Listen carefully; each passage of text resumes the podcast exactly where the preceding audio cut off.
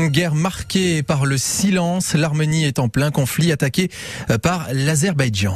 Plus de 286 morts, 50 km de la petite république arménienne qui passe euh, sous contrôle de l'ennemi. Bonjour Magali Altounian. Adjointe au maire de Nice, déléguée notamment aux institutions européennes et puis euh, d'origine arménienne. Silence, on tue, c'est ce que vous ressentez ce matin? C'est évident, je pense que je le ressens et puis c'est un sentiment euh, partagé euh, par toute la communauté arménienne euh, locale mais aussi internationale. la maison brûle et l'Europe regarde ailleurs. Ce désintérêt nous rend tristes mais surtout en colère. Comment vous expliquez ce silence? L'Ukraine fait la une depuis le début de la guerre. Vous avez tout à fait raison. Pour moi, c'est la même situation, c'est-à-dire c'est une attaque d'un pays euh, souverain, indépendant, qui est reconnu de manière internationale et malgré tout, le traitement de l'Union européenne est, euh, est différent. Comment vous l'expliquez? Je pense que c'est dû euh, et c'est euh, évident euh, par d'une part sa position géographique, sa proximité avec la Turquie. On sait que la Turquie est en affirmation de puissance et l'Union européenne tâtonne toujours sur mmh. une, sa réaction et sa relation en fait, avec elle. La Turquie veut tout récupérer. Soyons, bah, soyons, soyons, clairs. Soyons clairs. Mmh. C'est le bras armé de l'Azerbaïdjan et ça on l'a toujours dit. Hein. Donc l'Azerbaïdjan aussi qui a peut-être aussi du gaz. Euh, et, et, donc, on le rappelle, l'Europe a passé des accords cet été avec l'Azerbaïdjan. L'Europe que vous défendez au quotidien. L'Europe, vous en avez un peu honte ce matin? Naturellement, et je pense que vous l'avez euh, répété, du fait de mes délégations, euh, je défends le projet euh, européen, y compris ses valeurs.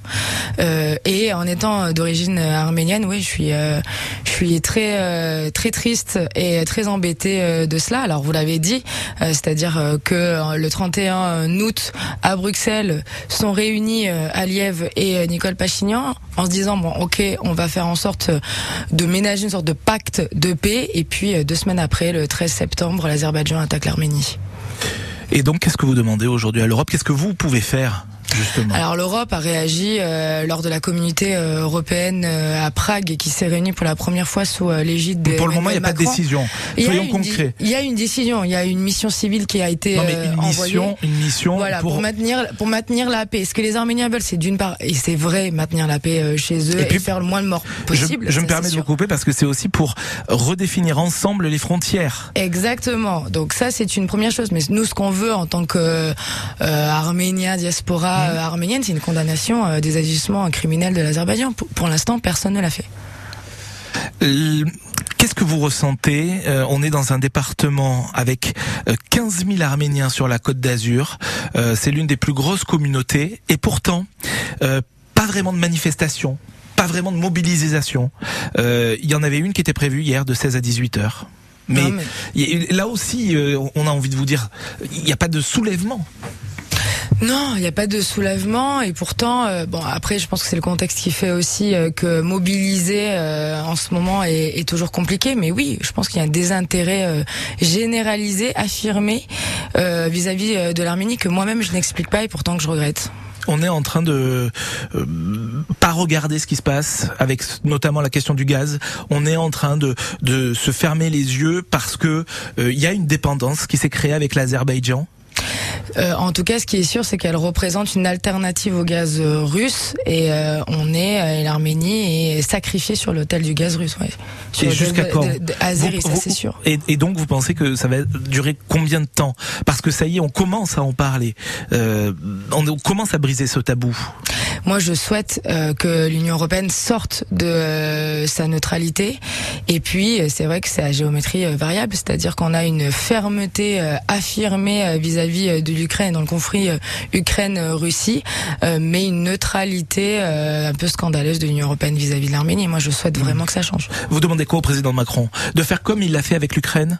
Comme il l'a fait dans le conflit euh, en effet. posé avec la Russie En effet, après, euh, il faut dire quand même que ce que je, euh, je reconnais chez Emmanuel Macron, c'est que c'est le seul Européen à avoir réagi, le seul Européen à avoir réagi au lendemain du 13 septembre après les attaques criminelles de l'Azerbaïdjan vis-à-vis de l'Arménie. Hmm. Il y a la France et les États-Unis. Vous avez raison au niveau de l'Europe, mais effectivement, exactement. les États-Unis Emmanuel Macron et effectivement les États-Unis, c'est les deux alliés les plus puissants de l'Arménie. Est-ce que ça va bouger dans les jours à venir à Nice? On parlait de la mobilisation mobilisation quand même. Je pense qu'on lâchera rien. Vous savez, il y a deux ans, on s'est mobilisé pour le Haut-Karabakh et pour l'Artsakh, pour la, reconnaissance de la République d'Artsakh.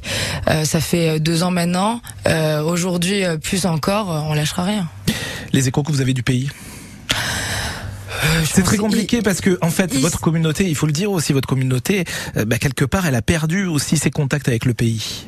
C'est vrai, pourtant on en reste toujours euh, toujours connecté. On a les réseaux sociaux. Euh, voilà, le 7 le 7 octobre euh, récemment, il y a eu des images terribles qui ont été diffusées sur mm. la toile, notamment vis-à-vis de cette militaire qui a été violée, décapitée, torturée.